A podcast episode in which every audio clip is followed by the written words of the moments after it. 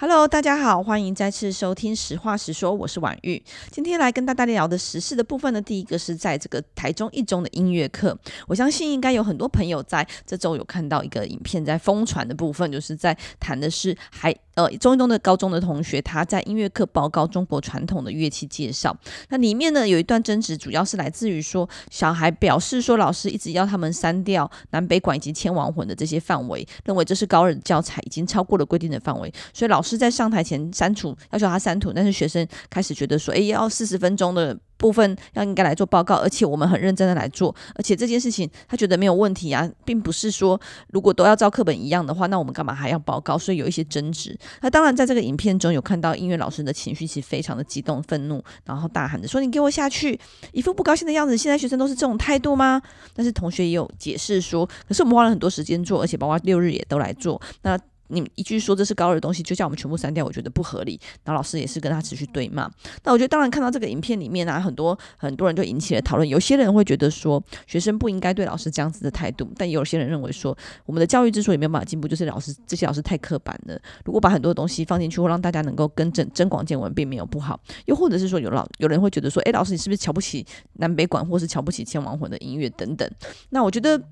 呃，我自己在看待这件事情是，当然，我觉得最重要的是希望大家能够理性沟通，因为影片中当然我们看到老师有非常高涨的情绪，但是。呃，其实另外一部分，我觉得学生也有一些情绪存在，所以才会造成这样子的对立和冲突。那我们很希望能够看到的是，有一些不同的地方可以好好来做沟通。那另外就是，呃，我们也看到说，到底我们要不要来回头检视一下，我们对于教育的想象是什么？还有报告内容是不是能够比较具体的来做呃讨论，或者是这样的问题，如果超出课本的范围以外，是不是可以接受的？所以其实就有很多的文章都在探讨这个部分。嗯，我自己觉得，在这个嗯事件当中，我觉得它呢会引起大家这么大的一个关注跟讨论哦。那当然，我觉得第一个是它是一个传统，我们在校园当中，我觉得这几年就是随着我们对于教育的想象改变，社会氛围的改变，我们对于教育的理解已经不再是过去这种上下关系的这种对立，就不是好像在校园当中的这种特殊权利关系，是指老师说什么样的话，学生就一定会呃嗯，就是必须要完全服从。我觉得这几年当中。在校校园当中有更多这种翻转的对话，或者是说让呃学生跟呃老师之呃出现更多沟通的机会。像以呃以这个来说，这个所谓的让学生报告，我觉得过去可能相对来说是比较少由学生来做这个课程的一个报告。过去可能比较常见的形式是老师在台上就四十分钟都是老师讲。那像我们鼓励学生更多的是你要去自己呃去思考说这个课程内容如何去做延伸跟讨论，然后甚至如何把它消化成自己的东西再报告出来。那在这个这个 case 的这个。嗯，这个起火点或者说在引发冲突的原因，其实某一种程度就是学生认为说，这样的内容虽然已经超出规定，但是以他们想要呈现的这个方式来说，是他们希望可以让同学们知道有更多关于南北馆啊，或者是关于这个传统乐器的介绍的内容。那对老师来说，可能这已经逾越他原本教教学的范围之内。那在这个事件当中，我觉得当然冲突是为什么让大家在这个后续的新闻报道当中看到这么多报道的原因。但是其实。我觉得也可以，大家可以去想想说，在这个当中，是不是我们呃是过去跟现在的不管是老师或是学生，或是大家对于这个未来课纲的这种素养教育的这个学习方式有不同的想法？那到底应该用什么样的方式才能够是我们现在期待的这种呃教育的走向跟呃课程的应该有的内容？我觉得这这个是在这个冲突之外，我觉得我们可以去探讨的地方。那另外是我昨天在看这这个公视的有话好说，其实有一位来宾他讲到也呃，我觉得也蛮特别的。是他认为说，这个在这个事件当中啊，我们可以看到很多不同的关系，就是例如说他是师生，就是呃过去可能因为这个这位老师是非常资深的教师，资深的教师跟现在就是越来越呃愿意发表自己意见的学生这两个关系，那也有可能是升学导向的明星学校当中，这个音乐课跟这个。过去可能比较常被认为是明星学生的中一中学生之间，他们可能是不是呃有可能是因为他对于这些这个科目他的重视程度不呃相对来说比较没有那么高，或者是说这个音乐课在学校当中的这个角色是什么？那甚或者是我们在这个呃整个事件当中有也有很多人在讨论是这个女老师可能过去就有被这个取绰号啊，甚至是被这个嘲讽，在这个在这个男性学校当中被嘲讽的一位女老师，那长久下来累积下来的这个。不管是压力也好，或是情绪也好，会不会也导致这个事件？我觉得这个事情当中，其实有很多远比这个冲突本身还要再值得关心的地方。嗯，那我觉得在这件事情上面，我觉得蛮不错的是，我们有看到蛮多篇蛮呃中立的在描述这件事情，又或者是他在。质疑某一方的时候，并没有没有非常多的情绪或是批评，而是在分析这件事情上到底他的角度和他的想象是什么。比如来说，像我自己就会觉得说，如果以单就报告内容再看，呃，主要在于说，我我个人对于教育想象是觉得，如果我们希望能够朝着自主学习，我们能够朝着往素养的方向去推动的情况下，当然我觉得超过课本内容是可以的。但是呢，也因为说，其实我们没有知道报告的全份内容是什么，所以导师的确是有规范说，诶，报告每个人分组要做到哪些部分。那是不是已经在这个该有的范围已经有了？我自己觉得说，如果该要讨论的部分，因为毕竟它是一个团体的教学活动啊，那个人的部，个人部分被分配到的工作，如果说团体的部分该有进行到的该有的课程的内容都有，如果他愿意做补充，我个人是非常鼓励也支持的。但是如果说老师已经有指定范围，学生是完全没有在这个范围内的话，那我觉得这就比较有商榷和讨论的空间，因为它毕竟是一个团体教学的过程。那第二个部分是我自己也看到的是，当孩子有这样子的意见，或者是当有这样子的不同不同的意见的时候，我们该如何如何好好来讨论，是不是能够更具体的来聊一聊，而不是只有说，我觉得这超过课程我们就删除。或许老师有他的考量，就是他有什么样的课程安排，或者是他有认为说什么东西是什么东西优先等等。或许我觉得透过一些沟通是可以有机会解决的。那另外我自己还看到一个部分是在于说，呃，这这件事情之后其实也被爆出来的料是在于说，学生有帮老师取绰号，老师其实就会因为这件事情而怎样怎样的这样子的猜测，这样的臆测。那我自己在看待取绰号这件事情，蛮想跟大家聊一聊的，就是不只是小孩会帮老师取绰号，小孩帮大人取绰号，其实很多时候更常出现的是同学之间、同才之间互取绰号的部分。那我们也知道说，很多时候很多绰号当然是跟名字有直接的相关，但有很多时候其实这样子的绰号多多少少有带有一些嘲讽或是取笑的意味存在，尤其是在呃，我觉得在同学之间其实很容易发生，比如说呃。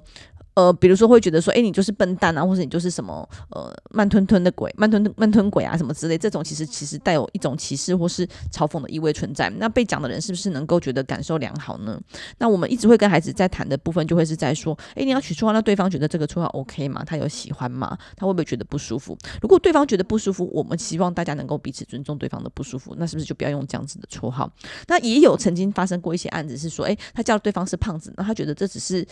取绰号的这个小孩，他认为他只是具体描述胖子和瘦子，并没有觉得胖子有歧视的意味。但是被被念的人，可能被被取绰号的人，可能就会觉得说，诶，长期以来其实我的家人或是我的长辈都一直觉得我太胖要减肥，你这样太胖不好看。然后所以他觉得你叫我胖子有点在嘲笑我。所以其实就算是同一个绰号，也会有不同的解读。那我觉得都很需要来做比较适切的沟通和讨论。那另外一个部分是，还有一个部分觉得要特别要提醒的是，在于说。呃虽然我们看到说这次影片有非常多的文章来讨论这样子的一段事情，但是呢，我们也看得到是，毕竟不论如何，我们看到的都只是一个被截取出来的片段，所以这个片段的情况下，到底前因后果以及脉络是什么，我们大概都要保留一些可能性和弹性来做思考和讨论，而不是直接的说，诶，那老师就是怎样怎样怎样，所以才怎么样怎么样，或者这个学生就是怎么样怎么样，所以才怎么样怎么样，不要这么快的下判断，我觉得是蛮重要的，因为很多时候我们也看到在校方的。不，记者会上也听到的是有几点澄清的部分，因为网络上其实永远风向和这个资讯传的可能都比真相还要快，所以有很多部分看到的或是衍生出来的内容，不见得真的是当时的现状。所以校方我觉得蛮好的是有针对这些厘清，然后并且我觉得这也是告诉大家说，有时候我们看到的真的可能是偏颇的，可能是错误的，大家都必须要把这样子的评估放在心里面。啊，另外就是我们也看到说，因为我们看到的的确只有一个片段的情况，所以我觉得也不宜太快的去下判断说这老师是不是不是老师或者老。小孩是不是太无呃无法无天的等等这样子的角度来看？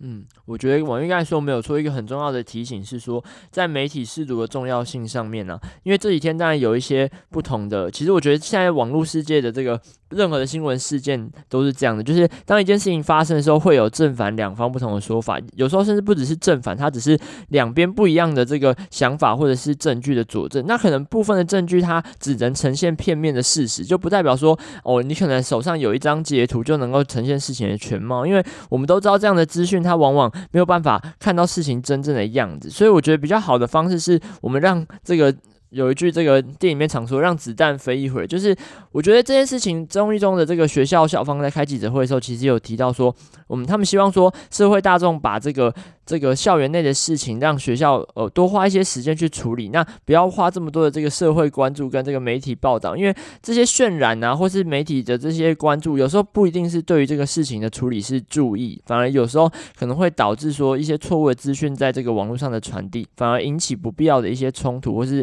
衍生后续的一些状况。那当然在校园当中，我们期待校方是能够秉持着一个中立并且理性的套呃的一个态度去厘清这个事情的争议，但我们也希望是社会大众是不要给予这个嗯还在学习的这些学生太大的压力或关注，反而让事情往这个我们都不希望的方向去走。我觉得比较好的方式是我们能够透过这件事情，看见现在的这个不管是校方、老师跟学生，在未来的就是我们期待的这种教育体制当中，能够有互相沟通、对话，甚至是厘清争议的这个方法。我觉得这才是我们会期待看到的一件事。嗯，那我觉得在这次的事件上，我自己观察到有一点，我觉得是有台湾社会是有在进步的，就就是说事情发生之后，大家不是只有评论或是批判而已，其实还有很多人试着去描描述一些脉络。比如说，我就也有看到一些文章，特别去针对说，诶，到底南北管是什么样的艺术形态，以及千王魂到底是不是跟艺术有直接相关性、乐器的相关性等等，来去介绍南北管或是千王魂，又或者是来讨论说教育的想象应该是什么样子。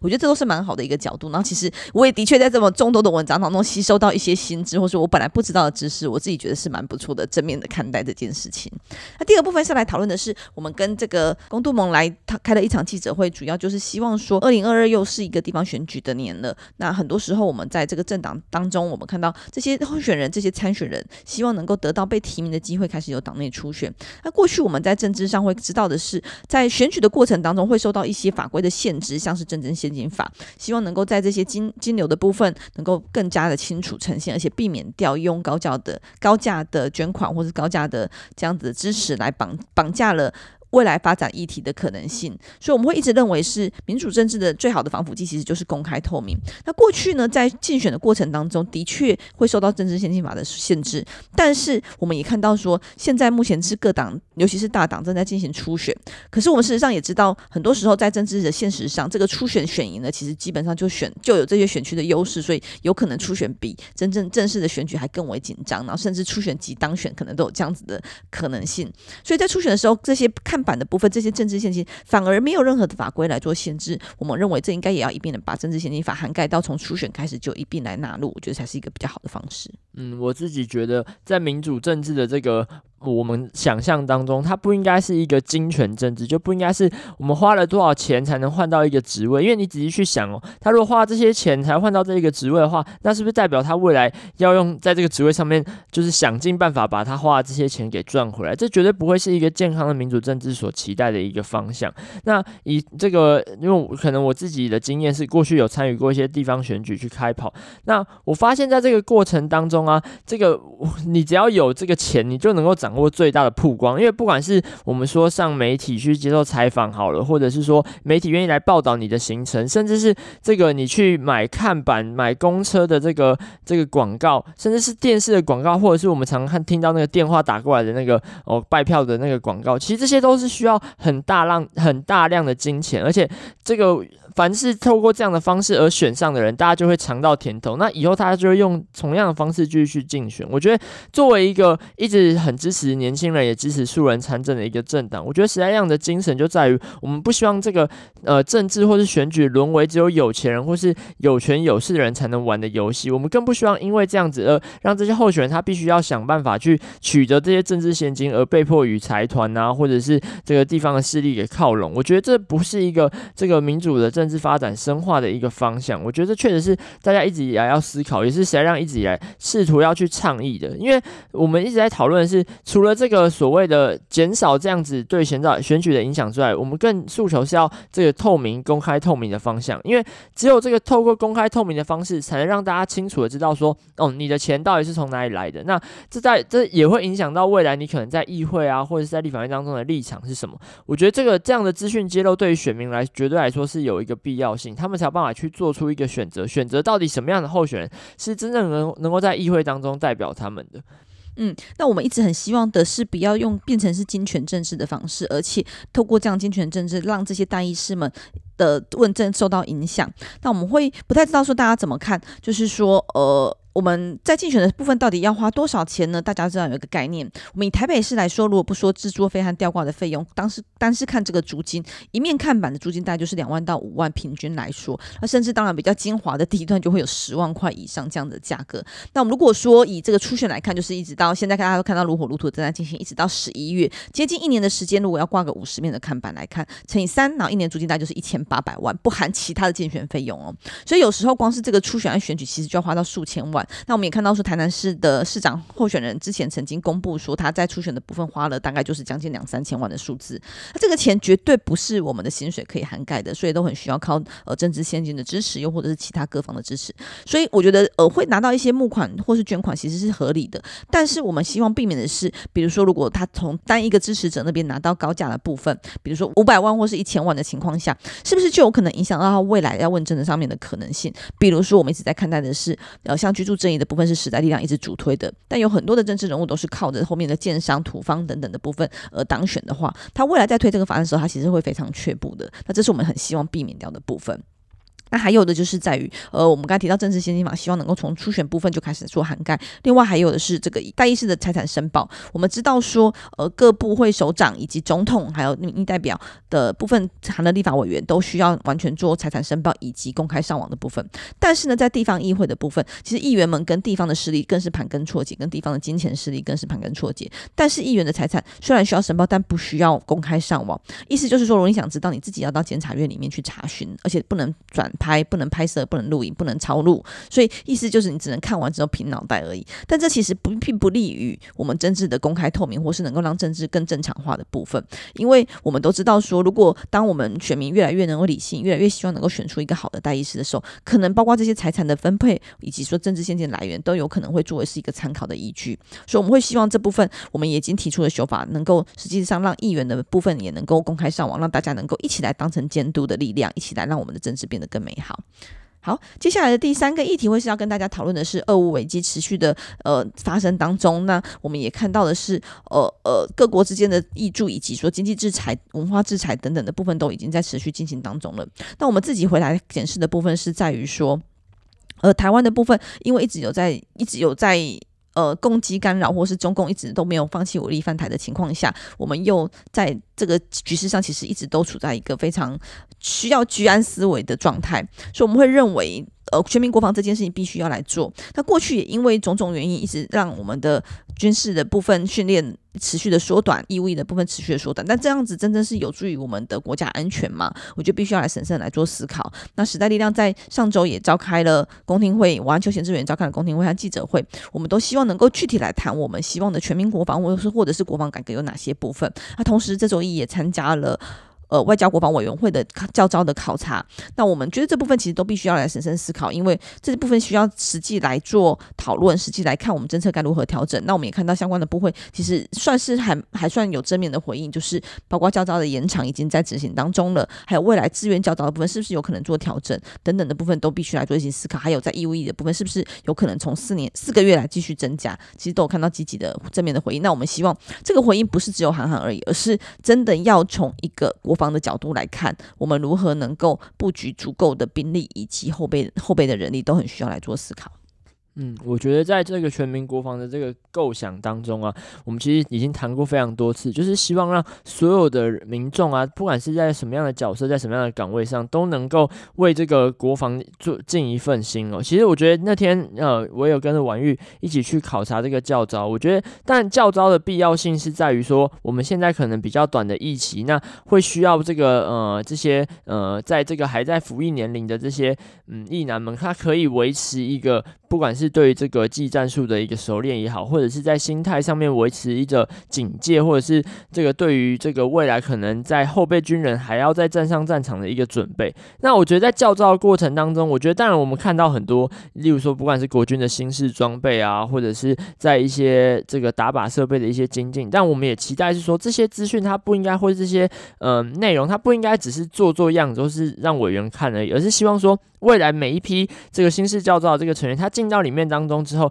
是真的能够熟练到国军会上战场之后使用到的这些呃，不管是技术也好，或是武器也好，并且维持自己的状态。而且，其实教招比较特别，是大家、大多数人都是呃已经开始工作啊，或者是、回到社会当中，然后他必须要再抽出十四天来。那国军如果呃妥善的利用这十四天，让他们真的做好准备，而不是说这十四天让他感觉进来只是浪费时间呢、或者是说进来只是这个在扫地啊，或者是这个呃清草皮，我觉得这绝对是国军他必须要思考，就是怎么样让大家参与教招这十四天内是有效的帮助这个全民国防发展，并且不要让国民对于这件事情感到厌烦。我觉得这才是国防这个重建信心一个非常非常重要的一个评估跟我们应该要做的事情。讨论到这个军队的部分以及全民国防的议题啊，那我自己呀、啊、其实蛮有感触的，在这次的教招的参考察当中。因为我自己是一个没有打过靶的人，所以其实完全没有进到靶场过。所以呃，这次我们其实还操练习操作这个电子射击的部分。所以对我来说，其实这个经验蛮特别。是呃，我们包括我在内的，其实有很多委员，其实可我想应该都是第一次碰到枪，所以连怎么样使用，以及如何瞄准，以及说到底如何避免它的后坐力，其实完全都不清楚。所以这个显见是当军假设真的真正发生战事的时候，我们即便有武器，我们也都不知道该如何使用，或是如何来协力。所以我自己觉得这件事情蛮重要的。这也是为什么我们。一直持续在在希望能够来讨论这个全民国防的议题。那另外是我觉得在，嗯，因为婉諭有咨询到故宫是不是有针对这个战争的这个沙盘推演？我觉得是台湾多多数的，不管是这个民间机构也好，政府部门也好，除了国防部以外，大家都好像觉得战争很遥远。但是当战争真的来临的时候，有很多很多的准备跟很多的应对措施是我们现在还看不到的。我觉得借由这样的机会，就是说社会氛围，既然大家已经慢慢意识到，从这个俄乌的这个冲突当中看到，其实战争并并非不可能的话，我们就应该要从此刻开始做好准备。那等到战争来临的时候，我们才不会呃非当下才不会非常的慌张，而不知道要如何去做应应。嗯，那刚才提到的是像呃这些实际上的军事训练的部分，需要来做同盘的思考之外，还有这些后备人力的部分。像我们之前也提到说，有没有可能未来有类似这样子乌克兰的假日战士，让大家是在假日受到训练，以及说还有这些防灾啊，然后救护的知识啊等等。因为一旦战争战争发起的话，其实有很多的部分，不只是前线的军力，还有后备军力的后备人力的部分，以及应变措施，其实都很需要大家全心全全力的一起来投入。所以我们会希望的是，这部分应该要全部要审慎思考，甚至是刚才提到的文物的保存啊等等，应该要有相关应的盘点机制和和可能呃练习和操练的部分的可能性。所以我们很希望的是，当我们看到俄乌危机、俄乌战争的时候，我们应该要居安思危，同时并以此为鉴回来检视我国的部分，还有哪些部分是更需要加强和做调整的部分。好，这是针对全民国防的议题。好，那今天节目的最后呢，跟大家聊聊各行各业有没有一些禁忌？比如说啊，我们办公室这一个礼拜就特别的忙碌，有十场记者会、四场咨询、一场公听会，还有一场电影的包场，以及非常多的行程和会议，还有呃各式各样的议题必须要来做拜会。所以呢，大家就分析之下，就是像我们主任就非常的坚持，是办公室绝对不能吃凤梨和芒果。那即便说我上周末煮了凤梨苦瓜汤，但是我没有吃，主任也非常严厉给予谴责。还有助理就是不小心吃到芒果奶酪，就所以大家认为。是这个原因造成我们办公室这这礼拜特别的忙碌。没错，我觉得绝对是这样子。我觉得这个迷信虽然说有时候很，就是我们都会说迷信只是呃一种这种巫术或是没有根据的说法，但是其实有时候迷信也不得不信。就像工程师啊，他们就会。呃，可能会这个放乖乖在他们的仪器上面啊。那我觉得像是医院，或者是像我们做这个政治行业，有些行业是想要旺啊，或者是想要忙，这是好事情。但是在我们这边好像不是这么一回事，所以我觉得这个婉諭之后还是要小心。这个可能煮苦瓜鸡汤就好，不要加凤梨。我觉得这样可能会比较好一点。我要提醒大家一下，就是凤梨也可以大家自己吃掉，心意我们收到，不需要送凤梨来，因为我们会视为炸弹。对啦，非常感谢大家的心意，只是的确有一些顾虑啊。那我自己觉得，呃，看待这个经济的部分很难用科学与否去做讨论，但是如果跟生活上没有太大的影响，或许大家还是可以好好的遵守。这样，像我们以前在科技业，的确也会是在电脑上面放乖乖，因为一旦电脑或机台出事，真的会忙不完。所以我觉得这种小小的呃 paper 或者小小的相信，其实还是可以去遵守的。没错，跟大家做一个分享。好，今天的节目就到这边，谢谢大家，谢谢。